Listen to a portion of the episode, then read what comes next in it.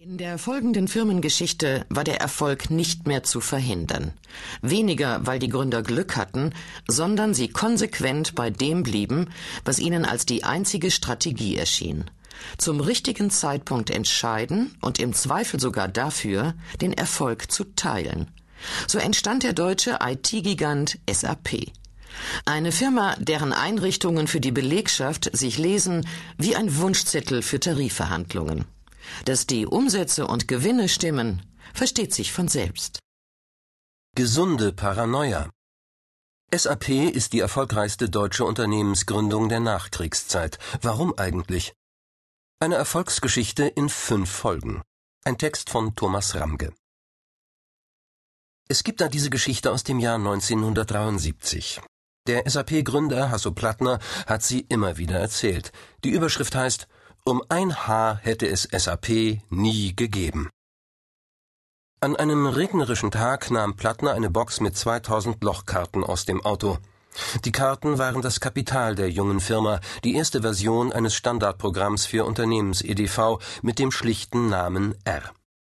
Plattner stolperte und R landete auf dem nassen Parkplatz.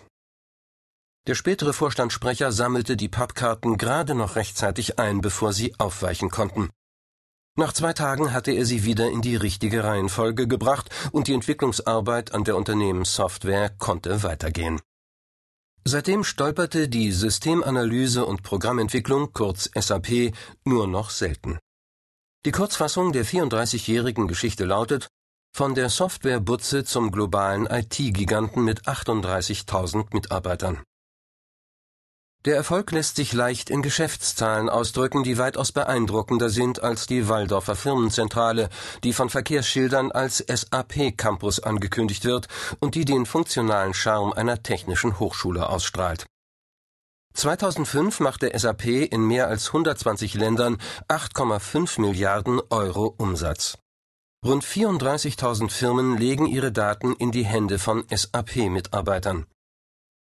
Je größer das Unternehmen, desto größer die Wahrscheinlichkeit, dass in Produktionsplanung, Lohnbuchhaltung, Kundenbeziehungsmanagement, Rohstoffeinkauf, Vertriebslogistik oder Lagerhaltung SAP läuft.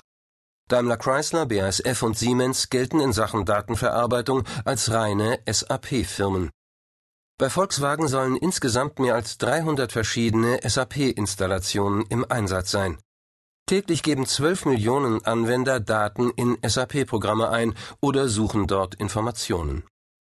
Und bei jeder neuen Anwendung, bei jedem neuen Nutzer, den eine IT-Abteilung ans System lässt, klingelt auf dem Waldorfer Campus die Kasse. Noch eine weitere Kennziffer des Erfolgs. Laut AMR Research stammen 43 Prozent aller multifunktionalen Programme für Enterprise